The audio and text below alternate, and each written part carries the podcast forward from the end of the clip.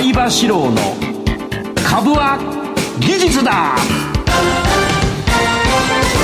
皆さんこんばんは相場志郎です。リスナーの皆さんこんばんは金井憧れです。この時間は相場志郎の株は技術だをお送りしていきます。今日もよろしくお願いします,、始まるギリギリまでそう。マラソンの話で盛り上がってました。はい。すげえな。フルマラソンですね。フルマラソン42.195、すごいです、ね、相葉さんも何俺昔ねやってた、はい、入新入社員の時に、まあ、チーム組んでやってたんだけど、はい、なんかさあの出場料を出してさ、はい、交通費出してそこまで行ってさで32キロぐらい超えるとさ、はい、なんで俺金払ってこんな苦しい思いしてんだよって思ったけど、ね、終わった後な、はい、たまらない達成感。そう。でまた出たくなるよね。そうですね。すごいね。気が付くと申し込んでるんですよね。申し込んでるよね。本当不思議だな、はい、いい人多いんだよマラソンやるのは。そうなんですよね、うん、本当に苦しいんですけど、うん、沿道の方の応援とか、うん、差し入れとか差し入れだって梅干しとかさ。嬉しいんです、ね、嬉しいよね。角砂糖とか、ね、角砂糖しみるんですよ。角砂糖最高だよな。はい。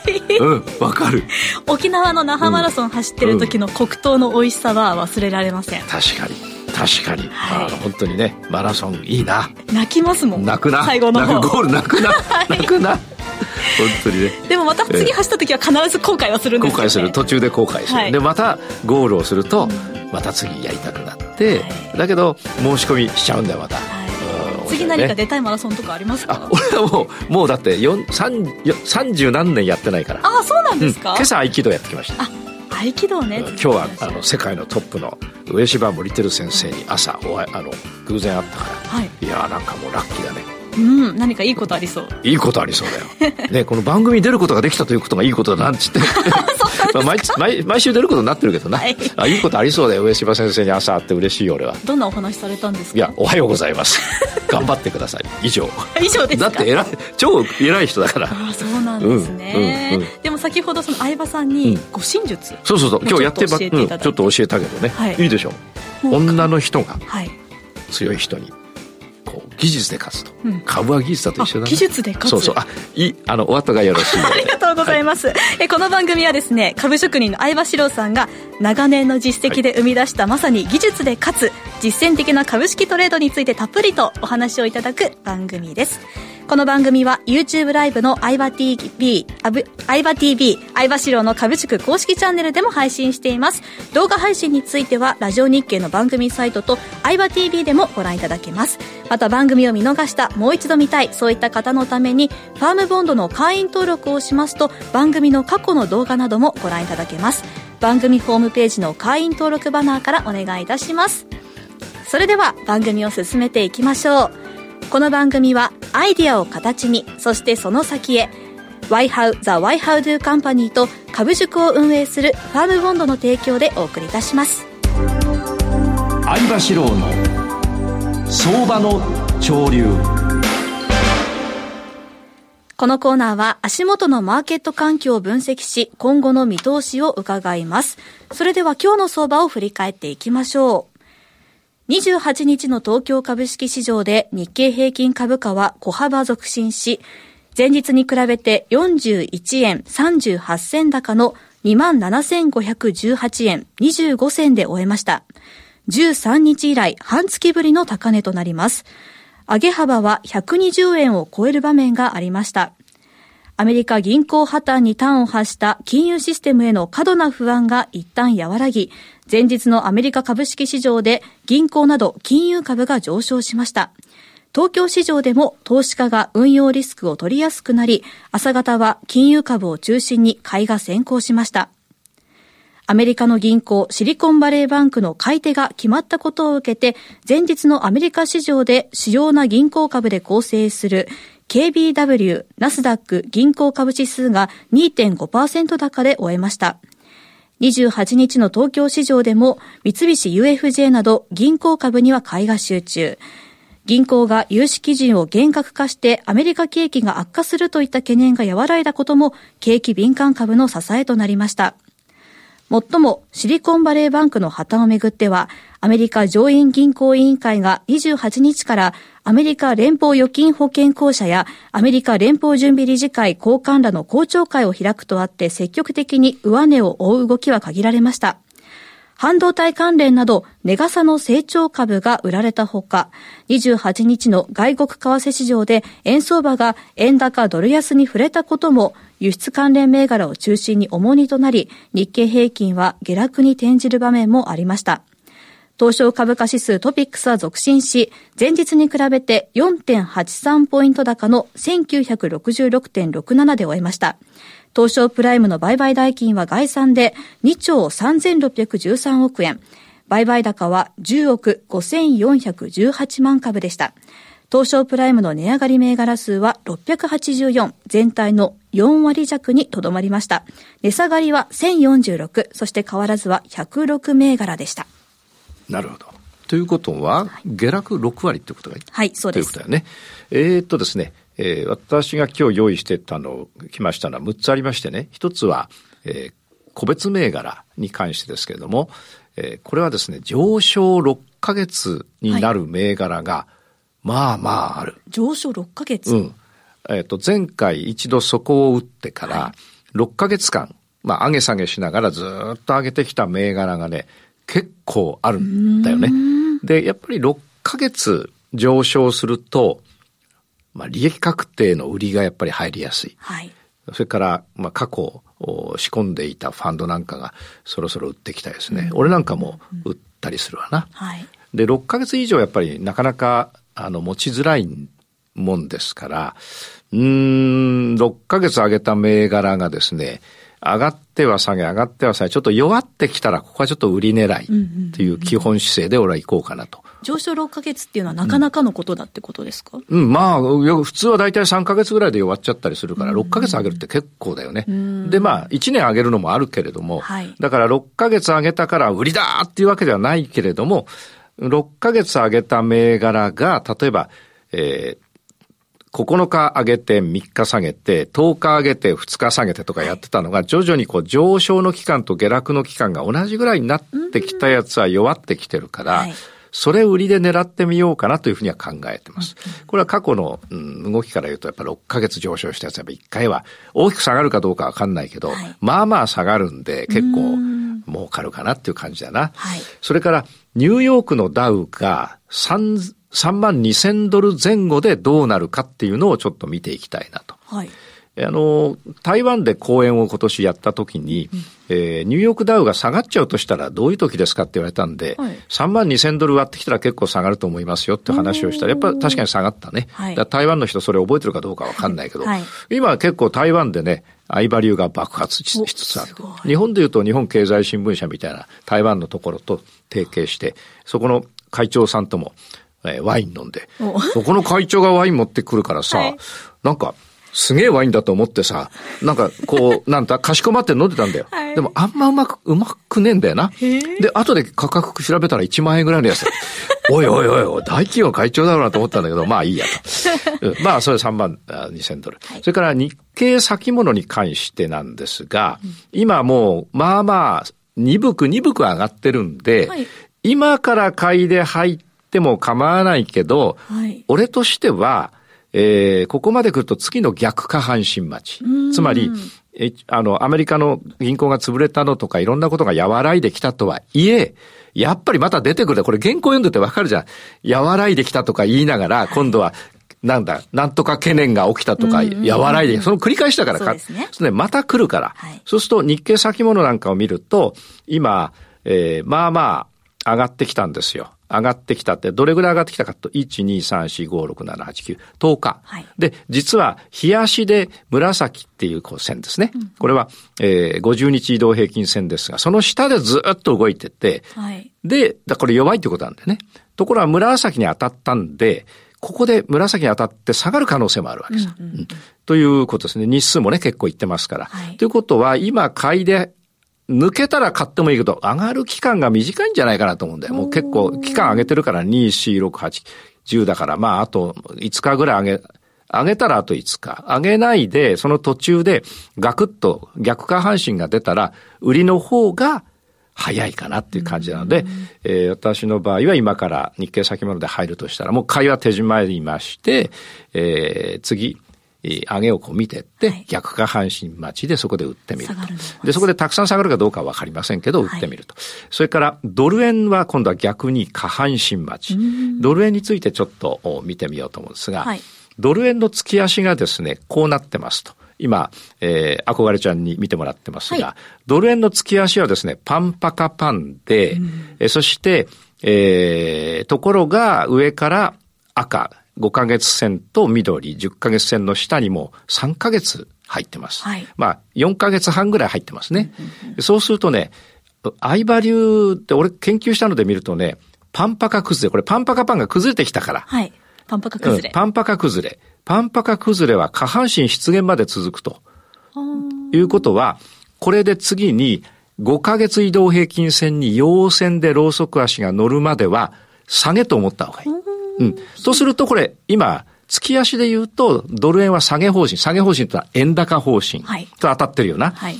だから、基本的にはまだまだ、あの、円高になるんだけど、日足、週足ベースだと、わかんない。要するに月足で、要するに長い月足の期間でいくと結局は下げたね、円高になったねだけど、途中、日足とか週足は一回上に上がったりして、こう上がってみせるんだけど、はい、結局はやっぱり下がっちゃった。上がりながら下がっていく、うん、そう。だからこれを今月の月足見ると陰線、長い陰線だから、でも上に上髭もあるんだから、一時的には結構上げしたわけじゃない。うん、でも結局は下げてますよっていうことだから、はい、円高ですよっていうことだから、戦い方としてこの月足を見ると、えー、パンパカ崩れは下半身出現までだまだ出現してないので、えー、しばらく下げ、円高が続くんだけど、うん、日足、週足ベースでは一回上げるかもしれないから、うん、下がるぞと思いながらも、日足、週足で下半身が出たら買ってみるけど、長く持たない。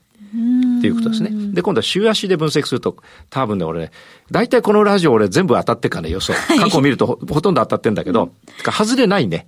あのね、外れそうな時は濁す。わかんない時だから。ごにょごにょ。で、わかる時はちゃんとバシッと言って全部当たってる。はい、で、これ見ていただくと、これ月足なんですが、うん、えー、っと、パンパカ崩れだから、月足が下半身になるっていうのは、このまま月足が並んでいって、つまり今の130何円あたりをゴニョゴニョやって、はい、えー、月足が下半身になれば一旦は円安になると、はい、上がっていくと。あるいはもうちょっと下げて下半身。この二つしかない。ないんだよな。この二つしかありえないんだ。この動きだと。はい、で、だから、あのー、なんですよ。で、次、週足で見ていただくとね、もっと厳密になってきます。130円近辺と128円近辺、うん、あるいはその128円よりもっと下の中で、一回切り返すはずなんだよ。切り返すというのは、今円高になってるけど、下半身が出るはず。はい、とこの4種類ですね。今から週足で、しばらく経って下半身。それは横で下半身か、下で下半身か、もっと下で下半身。この4つのどれかになるはず、それは何が違うんですか？その4つのパターン。4つのパターンは、一番上の方は、はい、えー、もう何日か日足で並んで下半身になった時に週足も下半身になって上がっていく。はい、これは一つ。二つ目は、もうちょっと下げて、129円ぐらいまで下げて、週足が下半身になって、あの、円安上がっていく。はい、あるいは、これ見てください。これ、過去のここ、こことかさ、こことか、ばっちり止まってるとこあるのね。130、130円あたりで過去1年間一旦止まる場面があるの。だから100 130円をまたいで週足で下半身になる。次はですね、128円あたり、ここもそうだ、ここもほら。ああ節目のライン、ね。節目のライン。2本。そう。で、128円。つまり130円で週足下半身になるか、128円で週足下半身になるか、あるいは130円と28円の間、129円の間で下半身になるか、あるいはもう完全に128円、ま、割っちゃえばもう120、何円かわかんないけど、はい、128円の下で下半身になる。間違える下半身に一回なるんだ。うん、だから、週足で下半身になればこれ買ってっていいわけ。ただそれは月足で言うと長くは持たないんで、週足3、2、3本、3、4、3、4本と。3、4本、うん。なので、週足で下半身になれば、買い。ドル円買い。はい。だけど、月足上、あんまり長く持たない方がいいと。だけど逆に言えば週足下半身になって買っていけば勝てるっていうことです。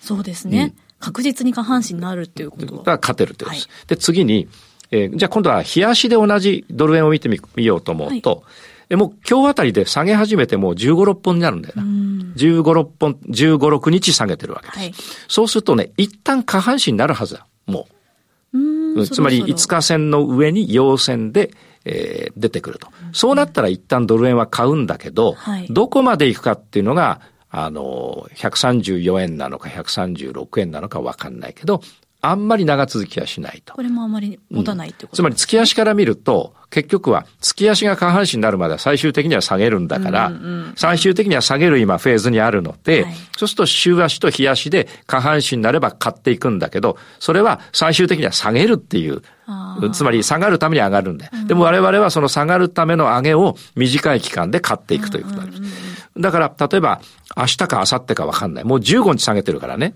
2、4、6、8、10、12、14、確かに。今日で15だから、はい、まあそろそろ下半身出たら買っていくと。うん、で、買って下げちゃったら売りヘッジを入れて、で、ずっと下がっていくときに、過去の安値、えー、2月の安安値、円高のところ、まあ、間で一回必ず切り返すはずだから、そこで売りを抜いて買いを足せば取れます。あるいは、今度出た下半身でそのまま上がっちゃうかもしれない。はい、その二つなんです。だからこれは技術です。今度出た下半身で買っていって何日か取る。あるいは今度出た下半身で買ったのに下に陰線で割っちゃったら、はい、買いは残したまま売りヘッジ入れてって、はい、次の下での下半身になったら、売りヘッジを切って買いを足すと、えー、今後2、3日後に出る下半身と、えー、その下に下がっちゃった下の方で出る下半身で平均値真ん中になりますから、その上げを取っていくということになる。このど、このどれかで多分ほぼいける。なるほど。ということなんですね。下がってる中の上げの中で買いを取っていく勝負してるよっていうことをちゃんと覚えとかないと。そう、そろ、そういうことです、そういうことです。だからそういう作戦があって、そろそろ、あの、下半身になると。だからドル円は下半身待ち。はい。から金はね、天井圏なんですよ、今。俺戦ってるよ、今。戦ってますか？でね、平均値いいように入れたから、一回天井の2000ドルぐらいで空売り入れあ売りを入れたんだ。はい、で、一回すごく下がったんだけど、また上がってきた、うん、うん。でもそこでは売りを入れず、またね、2000ドルで売ったからね、今結構、もう戦うぞ、これは、ゴールドは。つまり天井圏の戦いだと思ってください。はい、で、原油は70ドル際の戦い。その後下落というとこでしょうかね。はい。はい。わかりました。はい、以上、相場志郎の相場の潮流でした。ワイハウことザ・ワイハウドゥカンパニーをご存知ですか？ワイハウは音楽と IT を融合させたエンターテイメント事業 IT ソリューション事業飲食関連事業教育事業など幅広いジャンルの開発とサービスを行う企業です。音楽と IT 技術の融合 NFT 事業やブロックチェーン事業を推進するために音楽家であり最新の IT 技術に深い知識を持つ小室哲哉氏とエンターテイメント事業を通じてさらなる飛躍を目指しています。多くの出会いや情報ネットワークを通じて先端的でユニークな顧客価値社員価値社会価値を発見し真に豊かな生活文化を創造する。アイデアを形にそしてその先へ。証券コード3823ザ・ワイハウドゥカンパニーワイハウ。詳細は番組ウェブサイト右側のバナーをクリック。もしくはワイハウで検索。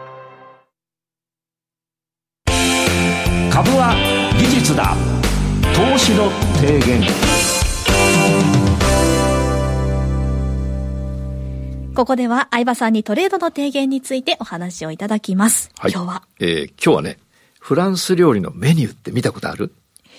カタカナいっぱいで。そう、なんとかになんとかあ長い、何々を添えて、うん、何々風。そう。やってみようか？はい。今日の提言はね、はい。買っていた。買っていた。下げ続けている。日々マイナスが増え続けている。後でチャートを見ると、どうしてあそこでヘッジを、ロスカットをしなかったんだ。ヘッジとロスカットの違いも含めて、ほら、原さんの最後の違いも含めてって終わるすのがフランス料理のメニューっぽいやな。ただ結局何を頼みたいのかよくわからない。そう、わかんないわかんない。ところで何なんだ？写真持ってきてくれたらじゃない、はい、お願いします。まず今買いを入れてます。はい。買いを入れててずっと下げてて今困っちゃってるわけだ。うん、で、毎日パソコンを夜開けるとマイナスが増え続けていると。うん。あーチャート。はい。だけど、後でチャートを見ると、なんか、だってそこで逆下半身が出てたのに、はい。明日は上がるだろうで持ち続けたらまた下がっちゃって、で、ここまで下がったんだから、そろそろ上がるだろうと思って、また持ったら下がっちゃったっていうことなんだよね。はい、で、サインに気づけなかったってことですか？うん、サインに気づかないっていうか気づいてるんだけど、例えば、買っていて、買う、買ってって上がってるってことは、5日移動平均線の上に乗ってるってことなんだ、ローソク足が。うん、ところがある時、5日移動平均線を逆に割っちゃった。陰線で割っちゃって、5日移動平均線も下を見てる。はい、そうすると、うん、逆下半身だよ。逆下半身になってるということは、売りのサインだから。はい、でも分かってるんだけど、まあ、これだけ下げたし、俺は買いを持ってるし、これだけ下げてるともう、じゃあ、ここで空売り入れて明日上がっちゃったらどうしようって思いになるわけさ。そうですね。うん、そう思っちゃうんだ。そう。よくね、詐欺であんだよね。お金入れてさ、はい、で、帰ってこないと。いや、あと100万円入れたら、あの、帰ってきますからと。ところがこれ100万円入れないと、これでまま終わっちゃいますって言うと、最初に入れた100万円がもったいないから、また100万円で200万取られちゃう。200万取られた後、あと100万あると、あの、最後の大逆転ができますって言って、また入れると、これも取られちゃうわけだ。はい、これ冷静に考えたらな、どっかで損切りしなきゃいけない。冷静になれないんですね。うん、そうなんです。で、もう一度いきます。はい。買いを入れていますと。ちょっと横ばってきました。そしたら、今度は5日線を割り込んで、はい、逆下半身、5日線を陰線で割ったんだから、そこで買いをロスカットすべきだった。ロスカット。うん。要するに買いを切っちゃう。はい。そうそれ以上マイナスにならない。はい。もう一つは、買いを入れた。そして、えー、横ばってます。ちょっと上げた。はい。で、逆下半身になりました。はい。そしたら、買いを持ったまま逆下半身なんだから、俺は買いで取りたいんだけど、はい、逆下半身出ちゃったんだから、空売り入れる必要があるわけ。下げるんだから。うん、だから、買いを持ったまま、空売りを入れておけば、はい、その後下がってもそれ以上の損失は出ない。で、ある程度のところまで下げれば株ってのは一旦上がるわけですから、そこで空売りを利確して、買いを買いだけにすればその後上がっていくということが考えられますから、えー、今買っているそして下げ続けている、はい、日々マイナスが増え続けている。人にとっては、うん、どこかで、えー、反対玉の空売りを入れる必要があるわけです。はい、で、どこで入れるかっていうと、やっぱり5日線の下に陰線が入った時。ただしそこは5日線が横ばってる時はね、えー、陰線が出てもすぐ上に行ったり、下に行ったりするから、はい、横ばってるとこはやらない方がいいんだけど、だから、例えば買ってさ、はい、4、5日上げたんだけど、6日目に5日線の下に陰線で入った、逆下半身出た。はい、ここは、えー、買いを手締まうか、えー、買いを持ったまま、空売りを入れるかのどっちかしかない。つまり、買い、えー、買いを入れてマイナスが続いている人の原因はただ一つです。はい、逆下半身で売りヘッジを入れてない。入れていればこういうことは起きてない。絶対に起きない。これはもう絶対に起きないです。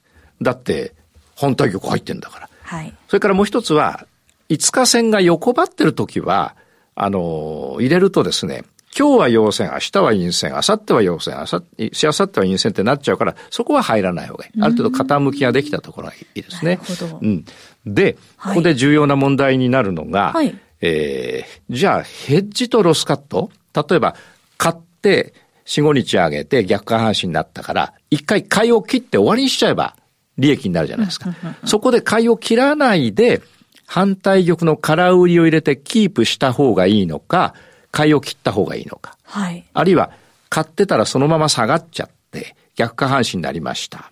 そこで、買いをロスカットして、持ち玉なしにしちゃ、した方がいいのか、うん、買いを持ってて逆下半身になったから、買いを持ったまま空売りを入れて両立てにした方がいいのか。これ、どっちかというとね、えー、プランの中で、この1、2週間とか1ヶ月で、一時的には下がるけど、最終的には上がる可能性のある時には、買いを持ったまま、反対玉、空売りを入れて、待つということ。ところが、えー、上がると思って買ったんだけど、はい、プラン B に移行しちゃって、これは上がらないっていう方になったら、はい、ロスカットですよね。うん、だからロスカットと、えー、ヘッジを入れるっていうのは一緒じゃないんだな。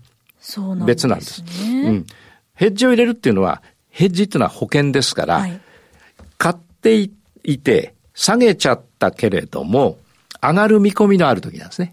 買っていて下げちゃったけれども。いずれ上がるはずなんですよ。あの、週足と月足から入れると上がるはずなんだけど、日足ベースだと一時的に下げてるから、買い、空売りのヘッジを入れるっていう考え方。これが一番、これはベストなんです。はい、ただし、買いを入れた、下がっちゃった、はい、ロスカットするとマイナス出るのは嫌だから、はい、空売り入れるっていうのも、それもまあ邪道だけどいいです。そして空売り入れて持ってく間に、えっ、と、買いが入ってるけど、それがどんどんマイナスになるけど、はい、空売り入れればその分、あの、プラスになってきますから、で、ね、いずれそこでコツンと当たって上がっていきますから、はい、そこで空売りを利益確定して買いをもう一個買えば、最初に買った買いと下の底でコツンと買った買いは、えー、上の方で買った買いと下のコツンで買った買いがあるから、うんうん、同じ玉数にすれば平均値は途中の真ん中へ。はい、下で2倍もうちょっと買っとけば平均値もっと下だからちょっと上がっただけでプラスになるから、その場合はさっきのヘッジの空売りでも取れるし、買いでも取れるから、そこはもう技術ですよ。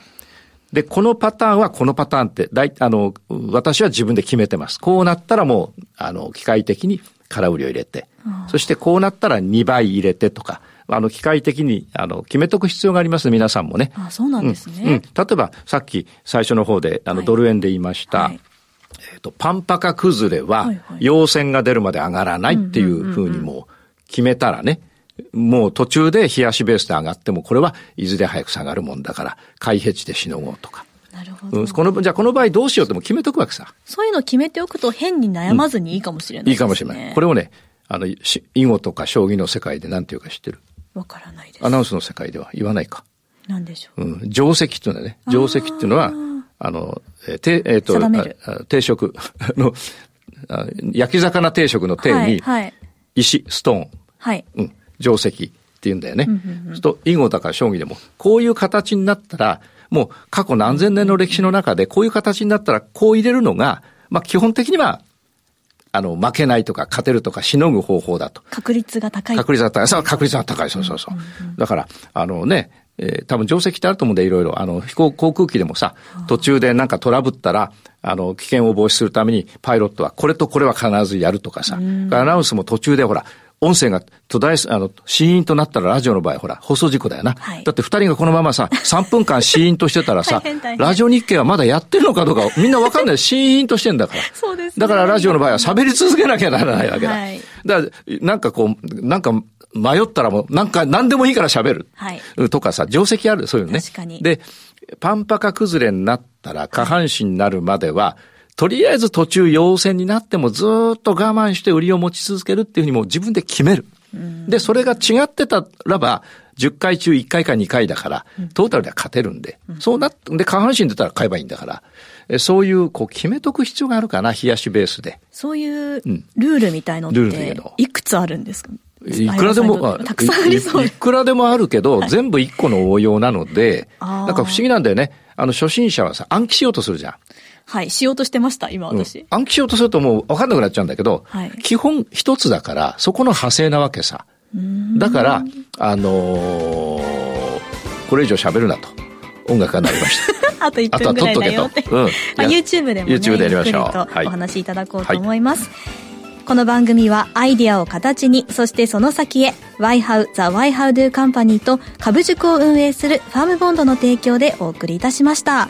えー、この後も YouTube での延長配信で皆様お付き合いください。はい、どんなお話をしていただけますか？ドル円の話と、はい、ドル円の考え方、それから先ほどのなんか、なんだっけ、フランス、フランス料理のメニューの話。はい、はい、を実際にグラフを見ながらよろしくお願いいたします。それでは相葉さんお願いします。はい、あ、そうだ。